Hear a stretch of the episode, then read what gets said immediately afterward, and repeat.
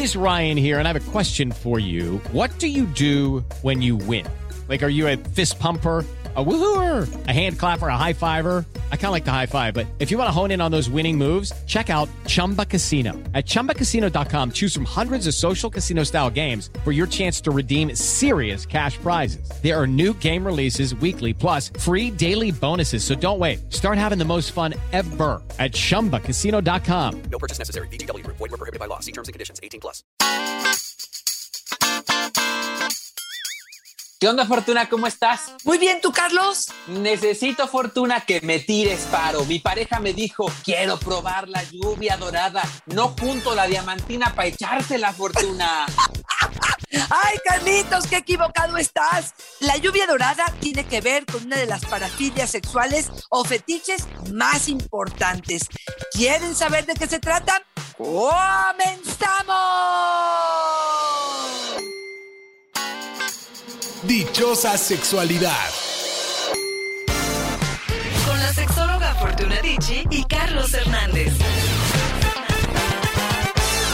Ay, no, Fortuna. Ya sale tanta cosa hoy en día que ya te piden la lluvia dorada, la lluvia café, la no sé qué. Oye, Fortuna, pues también uno no está al día como para andarse actualizando. Por eso es importante quedarnos a este episodio para que nos digas, Fortuna, ¿qué es eso de la lluvia dorada? ¿Cuáles son otras prácticas que no conocemos? Pero sobre todo, Fortuna, para hablar de nuestros fluidos y del placer.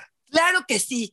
Fíjate que estamos como muy condicionados. No sé si hemos relacionado mucho el sexo con la parte romántica, Carlos. Y la parte romántica significa las velas, el encuentro de una pareja, donde la piel brilla en el contacto con la luz y entonces se besan y pareciera que todo esto es como muy limpio, muy puro. Y de pronto aparece el semen, la orina, las heces, la lubricación, la eyaculación, el squirt, el sudor, la saliva y uno dice, guácatelas, ¿de qué estamos hablando? Bueno, pues todas estas expresiones de fluidos corporales relacionados con la respuesta sexual humana. Y tenemos también que hablar de esto. Para algunos esto es incómodo, esto es algo que les da fuchi, pero para otros me parece que es algo que incluso excita. ¿Cuántas veces hemos escuchado a personas que te dicen, es que cuando mi pareja suda y tiene un olor particular o su piel le brilla de cierta forma que me excita? Y en este caso, ya voy a aprovechar para poder contestarte a la lluvia dorada.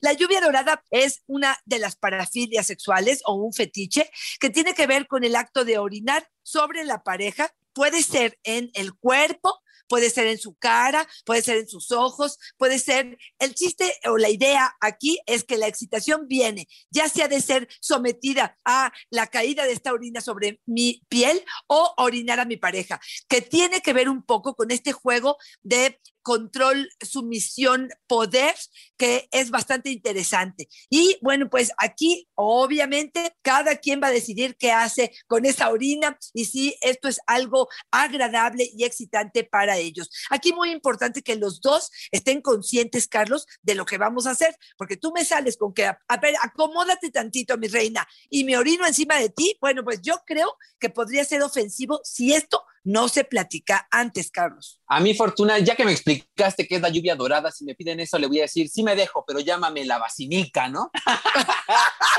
ya si me vas a orinar. Oye, te quiero preguntar justamente en esta práctica, como seguramente nos vas a ir contando en el resto del episodio, ¿Cuáles son los riesgos, Fortuna? Porque, a ver, se oye bien cachondo que tu pareja cae y los dos bien prendidos te digan, órale, mi amor, oríname. Y tú digas, pues ahí te va.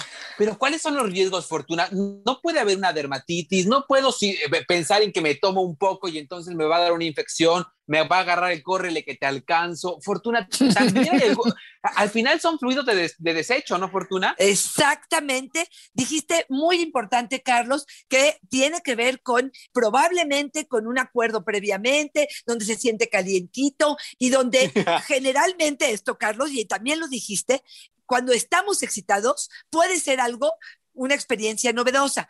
Generalmente si lo planteas así como en frío, puede ser que lo rechaces, pero muy bien también el hecho de que entendamos algo. Como parte de los desechos, sí podemos transmitir enfermedades e infecciones de bacteria, de uretra o de vejiga. Podemos transmitir algo así como la hepatitis A o B si uno de los amantes es portador. Pero además hemos visto reacciones alérgicas a ciertos componentes químicos de la orina en la piel y en los ojos. Porque aunque no me lo creas, Carlos, llegan Claro. al extremo de decir, abre el ojo, te sostengo la pupila, No. manténla dilatada porque ahí te va. Y Vas a bucear en sí, amarillo. Exactamente, me parece como muy extremo, pero sí existe y es importante entenderlo. Otra vez, esto tiene que ver con dos adultos que de común acuerdo, en total conciencia, aprueban este tipo de actividades, donde haya una probablemente posibilidad de decir, esto a mí no me gusta, esto a mí no me es agradable, y entender que las parafilias, como parte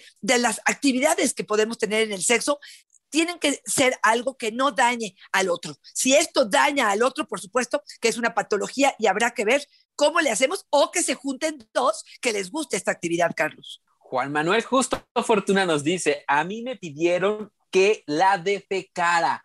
¿A quién le puede excitar? Así lo dice, que te caguen encima. Claro, totalmente. Aquí tiene que ver con una denigración absoluta, Carlos, y yo sí creo que llevaría como a cuestionarme qué tipo de vínculo con el otro y con la actividad sexual estoy teniendo, ¿no? Porque otra vez, y aquí todavía aumento más la posibilidad, bueno, depende de dónde te van a defecar, ¿no? Pero sí aumento la posibilidad de que esto pueda ser algo no tan agradable y, y sobre todo que pueda llegar a generar algún tipo de rash o de irritación, ¿no? También quiero incluir aquí la parte de la menstruación, Carlos, que no sé si tienes alguna propuesta de alguno de nuestros radioescuchas cuando dicen puedo tener relaciones sexuales durante la menstruación, es algo que conviene o no, e incluso si puedo hacer el famoso beso de payaso. Juan Manuel, otro tocayo del que no, o sea, yo creo que todos los Juan Manueles Fortuna les encanta aquí el atasque porque dice, a mí me encanta el vampirazo. Cuando tienes sexo con ellas en su menstruación es delicioso. Sí, Fortuna, de verdad sí, porque estuvo bien encontrado ese discurso, ese debate. Fortuna Donovan también dice, no soporto tener sexo en la menstruación. El olor me desagrada y me desconcentra. Mira, aquí estoy, digamos, a favor de que observes qué es lo que a ti te llama la atención, a ti que te excita, a, a ti que te provoca. Y esto otra vez es de ambos. No es insano o sano, o no quiero irme a la parte donde se recomienda o no. Yo creo que esto tiene que ver con cada persona.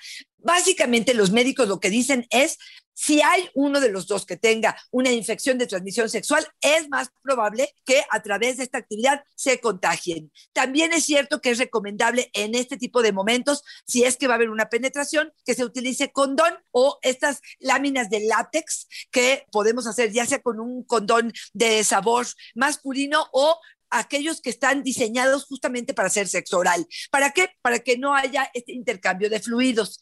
¿Cuáles son las recomendaciones en ese caso? Si los dos estamos sanos, si los dos sabemos que no hemos tenido probablemente relaciones sexuales con otras personas y deseamos tener relaciones durante la menstruación, hay varias alternativas. Uno es hacerlo en la regadera. Fíjate, la menstruación sola Carlos, ya en sí es un lubricante. Entonces, ayuda un poco con la lubricación. De todas maneras, pueden utilizar el, lubricante en silicona para hacerlo en la regadera, que puede ayudar a una mejor penetración.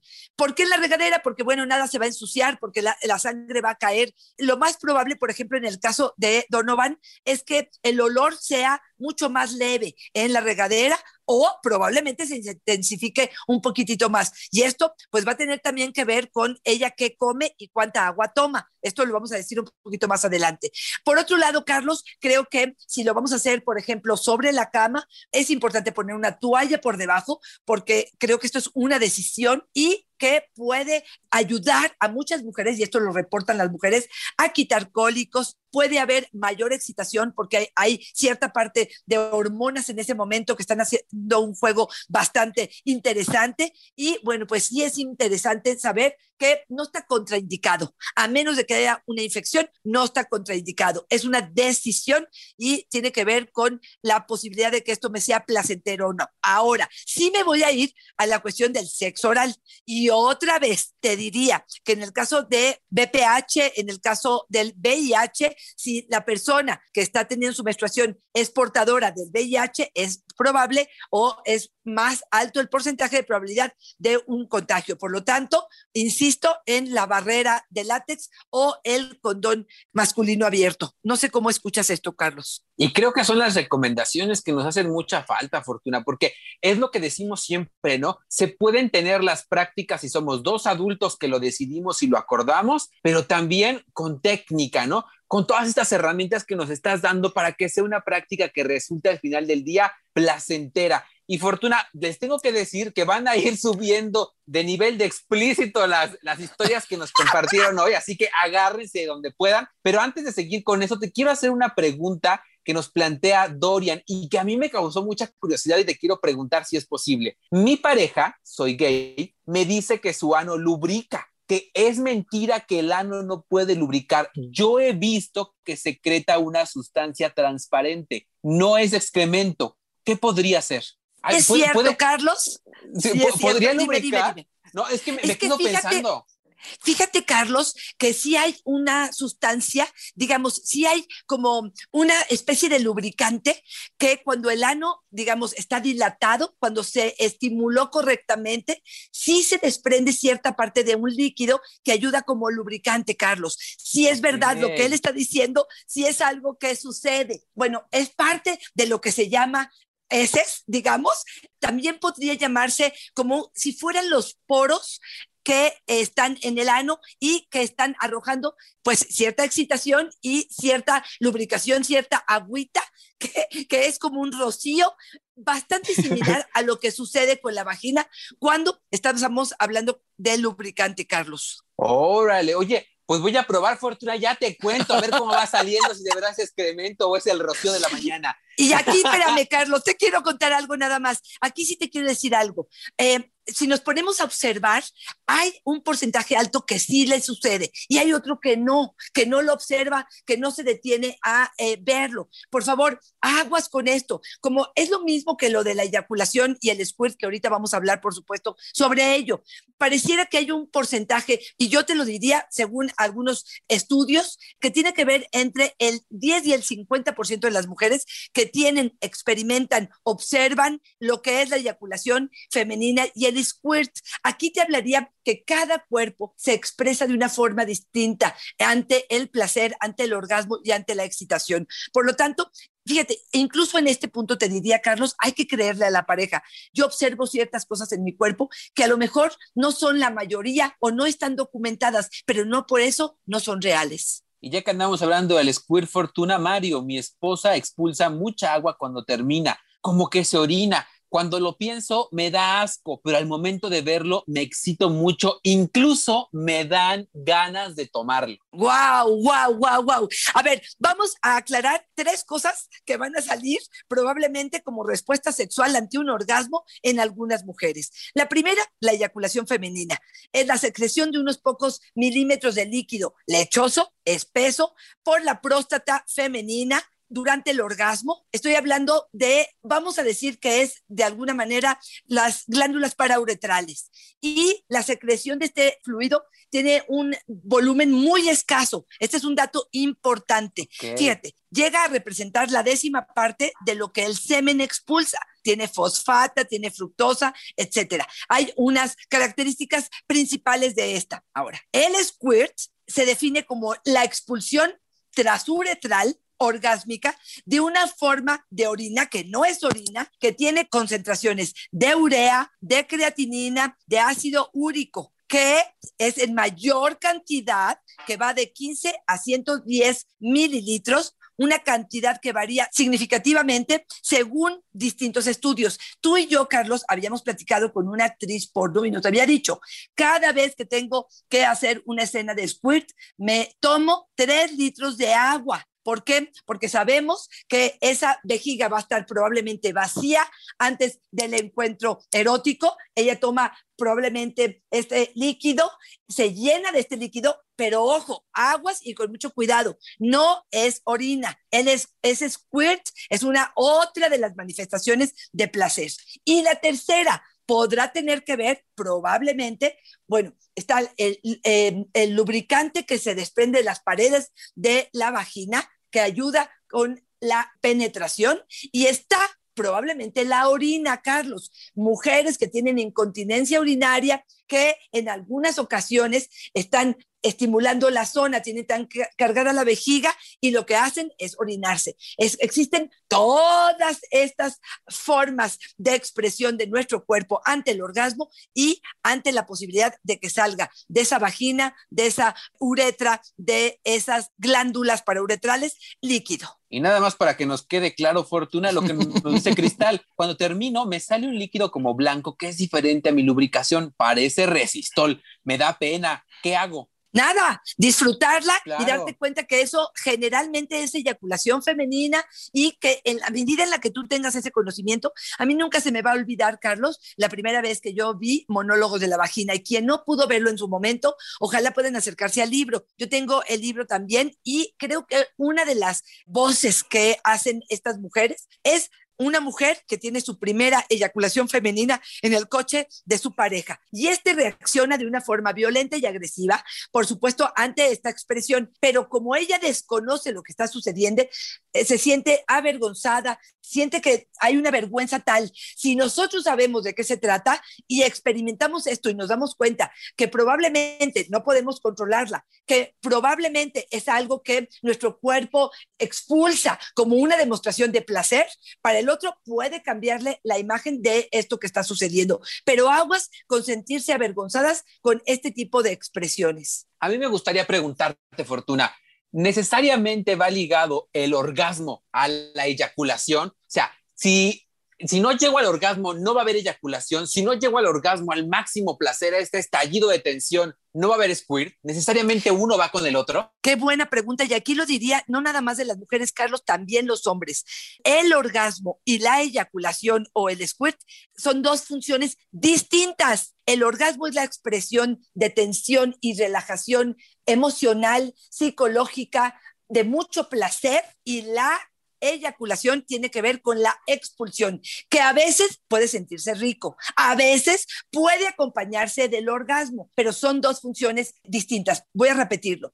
Puede haber orgasmo sin eyacular en el caso de los hombres y de las mujeres, puede haber orgasmo y eyaculación en hombres y en mujeres al mismo tiempo y puede haber solamente eyaculación en ellas y en ellos sin orgasmo. Wow, y me encanta que lo digas, Fortuna, ¿no? Porque a lo mejor en realidad solamente estamos teniendo un impulso biológico y estamos esperando que llegue ese momento maravilloso y entonces nos restringimos porque no vine acompañado y decimos, pues que estoy descompuesto. No, experiencias diferentes, ¿no? Así es, exactamente. Y fíjate que aquí quiero hablarte un poquitito de otro de los fluidos corporales que tiene que ver con los varones. El semen es un líquido viscoso sí. fabricado por el aparato sexual masculino que contiene espermatozoides y líquido seminal.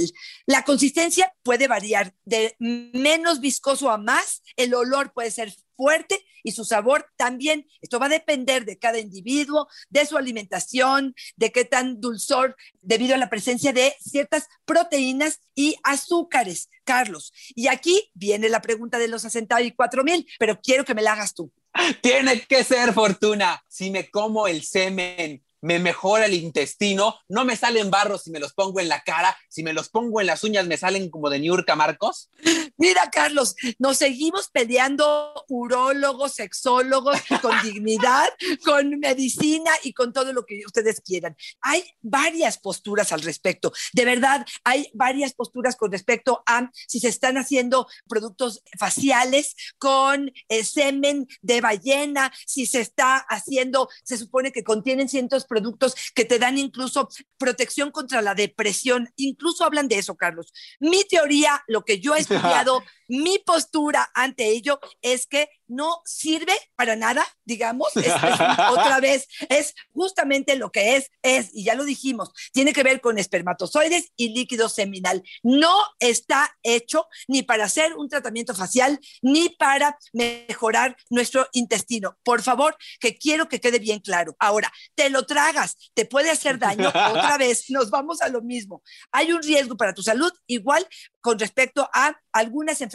infecciosas o de enfermedades de transmisión sexual y tiene que ver con, dependiendo, el herpes, la clamidia, la gonorrea, eh, algunas verrugas, este, todo esto puede llegar a ser transmitido por sexo oral. Por eso la insistencia de que si no sé cómo anda la salud de la otra persona, utilice el látex o el condón de sabor para protegerme y no que caiga esto en mi boca. Pero aquí la que más me importa, Carlos, mi pareja me puede decir, es que sirve como tratamiento facial, es que sirve Claro. para que no te deprimas. A mí me da asco, a mí no me late, a mí me hace sentir incómoda.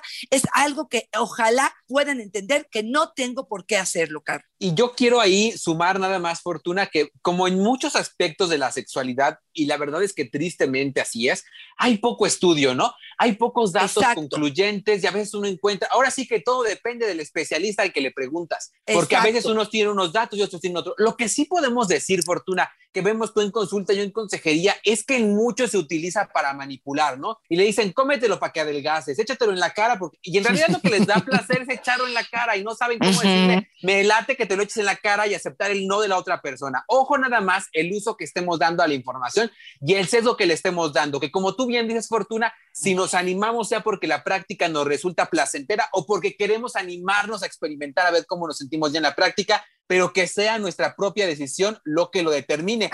Y si me dejas algo, algo, Fortuna. Antes, sí, sí, sí. Es que te quiero preguntar honestamente como caballero, como hombre, ¿es una práctica que se menciona mucho, Carlos? Yo creo que la pornografía mucho Sí. nos ha enseñado que es ahí donde depositas el semen y es en la cara. ¿Y cuántas mujeres me dicen es que no veo pornografía? Y lo primero que me dicen es, no la veo por la eyaculación en la cara. Yo digo de verdad, lo que más los excita a ellos es lo que menos las excita a ellas. Y digo, qué contraste tan eh, importante. ¿De verdad es algo tan placentero para los hombres? Fíjate, Laura nos dice, me encanta que me hagan el amor y me embarren el semen calientito en los senos antes de que terminen. Ya después ni loca me dejo.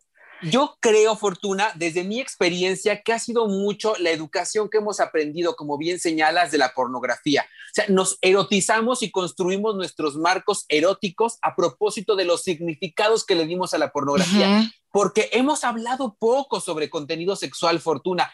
Hemos, hemos eh, manifestado que la pornografía es un acto prohibido y como prohibido nos resulta cada vez más atractivo, Fortuna. Y yo creo que cuando nos acercamos a estos contenidos y vemos que esos son los elementos y las herramientas de placer de nuestro primer contacto, pues claro que nos erotiza. Y después queremos reproducir estos elementos cuando pudimos esto con información haber llevado a otro puente, Fortuna. Yo creo que tiene mucho que ver con esto. A ver, yo, yo, yo me quedo pensando, si lo vemos de verdad objetivamente, quiero hacerle un zoom a la escena y digo, perdón, ¿esto es amor? ¿Esto tiene que ver con dignidad? Esto tiene que ver con, pues, eh, no sé, a mí me suena más o lo miro más, Carlos, probablemente es otra vez mi información sesgada de lo que yo interpreto de una escena pornográfica, de una eyaculación en la cara. Pero yo lo que digo aquí Claro. es, yo quiero a mi persona amada, a la persona que respeto, embarrarle mi eyaculación en la cara a mí de entrada. No soy hombre, pero me parece algo que no es digno. Me parece, perdón, que estamos alimentando, y lo voy a poner entre comillas, un poco el machismo, Carlos. Esta sensación de sometimiento, esta Claro. sensación de control, lo miro yo, pero caliente en la cama probablemente la cosa sea distinta. Pero de entrada, si como educadora lo veo desde afuera, yo te diría, ten mucho cuidado con esta práctica, porque el mensaje por debajo podrá ser que entonces ella se somete. Exacto. Así lo veo yo, así lo y, veo ya- yo. y ya nada más para cerrarlo, Fortuna, y no tiene que ver con que estemos de moda, cada quien con sus placeres hace lo que mejor le queda, pero sí propugnamos por una sexualidad ética, ¿no? Donde estemos nosotros a gusto, donde nos sentamos que coincide con nosotros las prácticas que estamos ejerciendo y como tú bien dices, Fortuna, se nota que no eres hombre, porque sí, porque la estructura de la pornografía está hecha desde una mirada masculina, desde la satisfacción del placer de ellos y ellas puestas como un elemento de la satisfacción del pene. Yo creo que tiene que ver eso y también creo que este análisis que haces tiene mucho que ver con tu posición de género, porque a los hombres, Fortuna, desde nuestros privilegios de género, nos parece imposible que la otra persona no quiera beberse, untarse y querer aquello que sale de mi pene. En este falocentrismo absoluto de decir, mi pene aquí es el bastión de todas las verdades. Y entonces, ¿cómo puede ser que alguien no lo quiera? Creo que ese es el trasfondo cultural. Claro, pero aquí entonces se las voy a voltear. Váyanse mujeres a la cocina, agarren una cuchara sopera y entonces cuando vaya a eyacular se lo sirven y le dicen, hoy te lo tragas tú, lo saboreas, te lo echo en tu pecho y te, te lo em- embarras y vamos a ver si para la Exacto. próxima me lo vuelves a pedir. Vamos a ser honestos y vamos a ser parejos, Carlos. Oye, Fortuna, y ya casi, casi que para ir cerrando, ya hablamos hoy aquí de caca, orina, este, menstruación, de todo, Fortuna. Si ya decidí que le quiero entrar para probar, ¿cómo le hago si nomás la pura baba me da asco? ¿Cómo le empiezo, Fortuna? No, pues no. Mira, yo te diría que empieces probablemente en la regadera, con poquito, con lo más suave, con lo menos ofensivo, que estés en un grado de excitación tal que de verdad sea esto algo bastante importante, que pongas todo el escenario que hemos hablado el día de hoy, Carlos, y que escojas la menos desagradable. Pero otra vez, yo te diría, ¿por qué tenemos que probar todo esto? Solamente que nos encontremos con una pareja donde su fetiche sea parte de todo esto. Me parece que por ahí tendríamos que empezar. Si quiero, tendré que elegir lo menos asqueroso, lo más sutil, probablemente que se coma durante una semana la persona con la que tenga el encuentro muchas verduras, por supuesto, porque eso sabemos, la verdura fresca, la ensalada verde y el apio va a hacer que estos sabores de estos lubricantes o de estas eyaculaciones sean más suaves. Definitivamente no queremos que coman carnes rojas, espárragos, espinacas, brócoli, porque también ahí está depositado este, el sabor de este semen y de estas lubricaciones. Tomen mucha agua y bueno, pues me parece que tengo el derecho y la posibilidad de dignificarme y decir a esto no le entro o sí le entro. Recuerden, muy importante, si no afecto a terceros, si entre los dos es de común acuerdo, si somos adultos, si lo estamos haciendo en conciencia y si es un elemento que a nosotros, a los dos nos trae excitación, adelante, tengan eh, precaución en ciertos elementos que pueden generar infecciones, pero si queremos arriesgarnos, bueno, pues es la decisión de ustedes. Fortuna, me llevo una de las máximas de lo que aprendí en este episodio. La verdura cambia el sabor de lo que sale de la verdura. Muchas gracias por el aprendizaje, Fortuna. Oye, no, yo en serio, me, quiero yo despedirme, Fortuna, y no sé si tú quieras sumar algo. Me quiero despedir con una máxima que yo te he escuchado a ti decir varias veces y que me parece que engloba maravilloso el, el sentido de lo que hemos hablado. Y yo la verdad, Fortuna, es que sí los invito a que probemos cosas diferentes, pero teniendo como máxima algo que tú has dicho, lo que no se siente bien, no está bien. Puedo animarme, puedo decir, voy a probar algo más, pero si en el camino a probarlo resulta que no se siente bien en mí, tengo derecho a decir muchas gracias, en este momento me retiro, ya no se prueba, o decir, no era lo mío, lo intenté, muchas gracias y me voy. Si no se siente bien, Fortuna, no está bien. Totalmente de acuerdo, Carlos. En esta creo que la premisa es la correcta. Creo que es hacerte caso, creo que es no hacer lo que el otro pide solamente porque el otro lo necesita, probablemente sí como un intento o como probarlo, pero finalmente no como quedarme con esta actividad. Ahora, si me es placentero,